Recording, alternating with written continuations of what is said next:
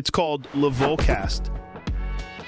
Oh, bonjour à tous, bonjour à toutes, bienvenue dans le Volcast, votre hebdo 100% MMA. Je suis le Volk et je suis ravi de vous retrouver pour ce onzième épisode déjà.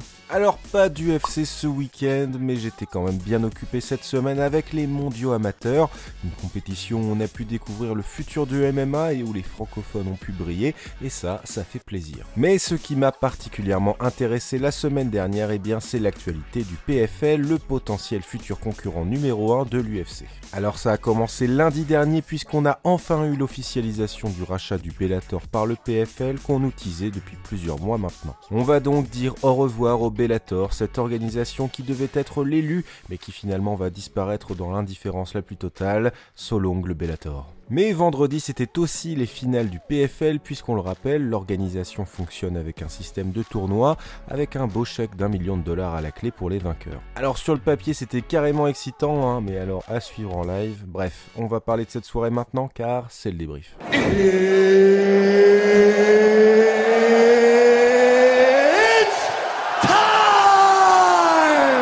Donc vendredi dernier, c'était finale du PFL. L'organisation américaine nous avait concocté une grosse soirée avec pas moins de 6 combats pour le titre. Alors les tournois, c'est chouette, hein. moi ça me rappelle Dragon Ball Z, mais comment dire? Disons que si j'avais fait un enfant au début des prélims, eh bien je pense qu'il aurait été en âge de rentrer à la fac après le main event tellement la soirée était longue.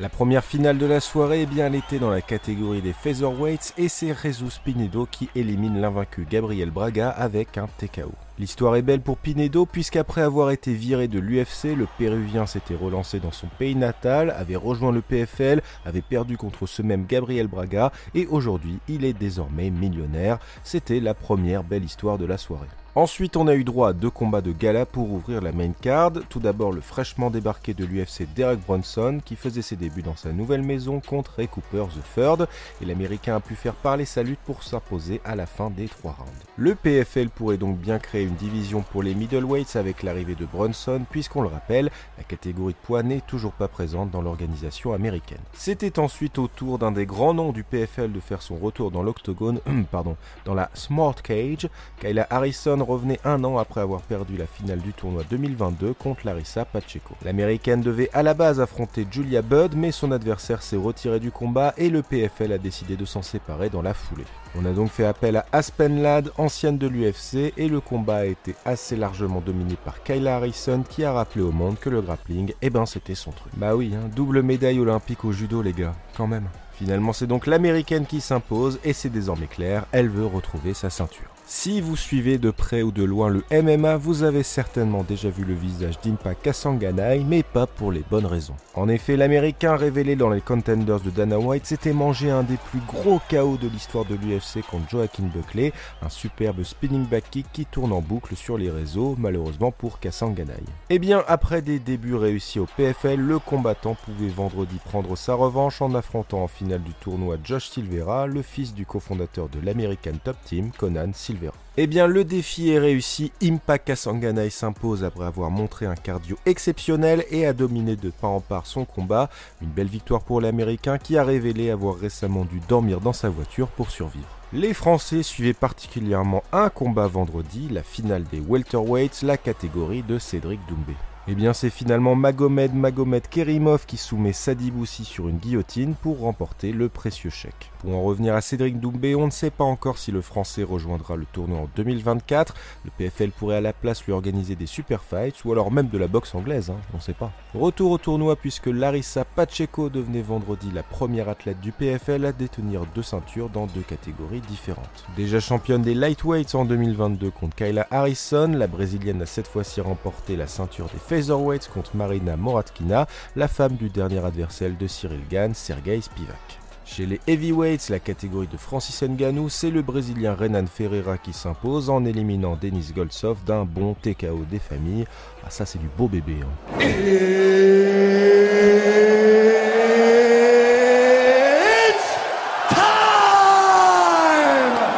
Après des heures et des heures de round de 5 minutes, c'était enfin l'heure du main event, la finale du tournoi des lightweights entre Olivier Aubin-Mercier et le toujours divertissant Clay Collard.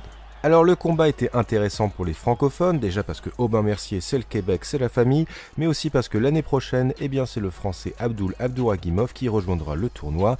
Allez Abdul, étrangle-les tous. Déjà vainqueur en 2022, c'est finalement Olivier Aubin-Mercier qui remporte une nouvelle fois le gros chèque. Le Canadien a laissé entendre que ce dernier combat était certainement le dernier, mettant fin à une belle carrière à l'UFC et au PFL avec 26 victoires et 5 défaites. Bon, la soirée était sympa, mais vraiment, 6 title fights, c'est trop long.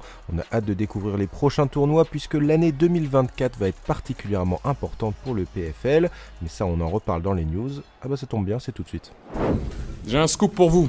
Alors je le disais en intro, mais ça y est, le PFL a racheté le Bellator. L'organisation clôt en beauté une belle année avec notamment des signatures de Francis Ngannou et de Jack Paul pour faire monter sa hype. Un joli coup pour le PFL qui récupère donc des combattants du Bellator comme Ryan Bader, Chris Cyborg et Patricio Pitbull. Alors le désormais ex-concurrent de l'UFC va quand même continuer d'exister avec des événements en 2024 avant son acquisition totale par le PFL.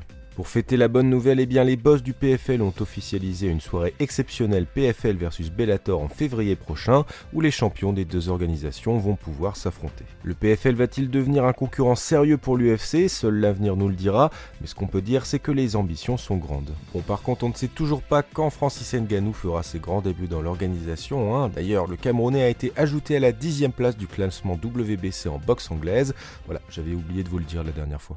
Mais sinon, ça a été que du travail. Ok, j'ai jamais été talentueux, moi. Alors, je vous l'ai dit en intro également, la semaine dernière, c'était les mondiaux amateurs de MMA et la France et la Belgique ont pu briller. Bon, je vous fais pas un récap complet, vous pouvez retrouver ça sur Fight Minds, mais on félicite évidemment le français Souil Areski pour la victoire finale, ainsi que les Belges Inès Boulabarge et Patrick Abirora. Le champion de l'AEF a fait un parcours sans faute et a déposé les gants à la fin de sa finale, signe qu'il passera prochainement chez les professionnels. Patrick Abirora avec les règles du circuit pro, ça peut faire très très mal, donc à suivre.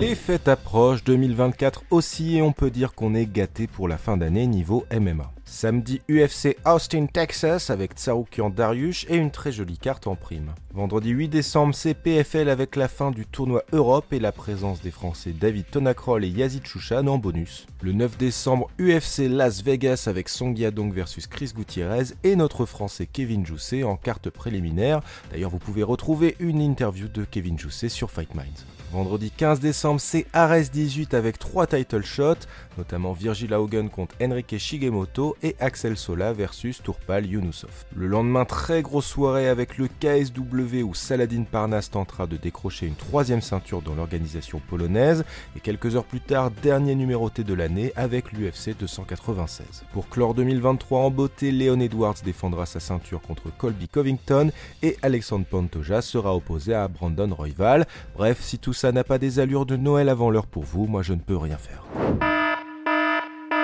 Changement de dernière minute pour ce samedi avec Jalen Turner qui remplace Dan Hooker pour affronter Bobby Green en co-main event de l'événement. Short notice également avec Anthony Smith qui prend la place de Mourzakanov pour affronter le très dangereux Khalil Rantry. Le vétéran Jim Miller sera opposé à Gabriel Benitez le 13 janvier et la pépite Joe Pfeiffer aura droit à son premier gros test contre Jack Hermanson chez les middleweights le 10 février. Marcos Rogerio de Lima affrontera Justin Tafa le 17 février pour l'UFC 298 et Pedro Munoz sera opposé à Kyler Phillips le 9 mars pour l'UFC 299. Bon, sinon toujours pas de nouvelles de l'UFC 300, hein, mais on commence à avoir l'habitude.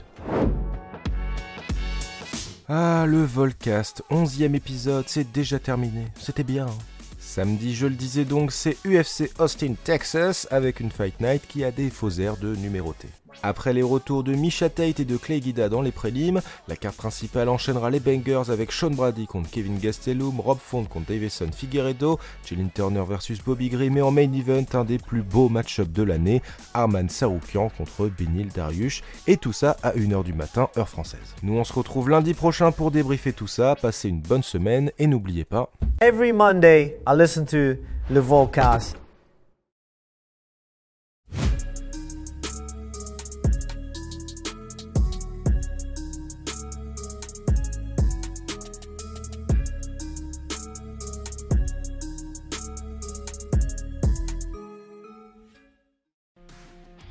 Et c'est tout pour aujourd'hui. L'équipe Fight Minds te remercie d'avoir investi de ton temps pour écouter le fruit de notre travail et de notre passion commune pour le MMA. Nous t'invitons à t'abonner à notre podcast et à nous mettre un petit 5 étoiles si notre travail te plaît, ça nous donnera toujours de la force. Et si tu veux donner un petit coup de pouce à notre projet, parle de nous autour de toi, ça contribuera à notre développement. Nous sommes également sur Twitter et YouTube, viens nous y retrouver pour échanger. A très vite pour plus de contenu sur l'art de la bagarre.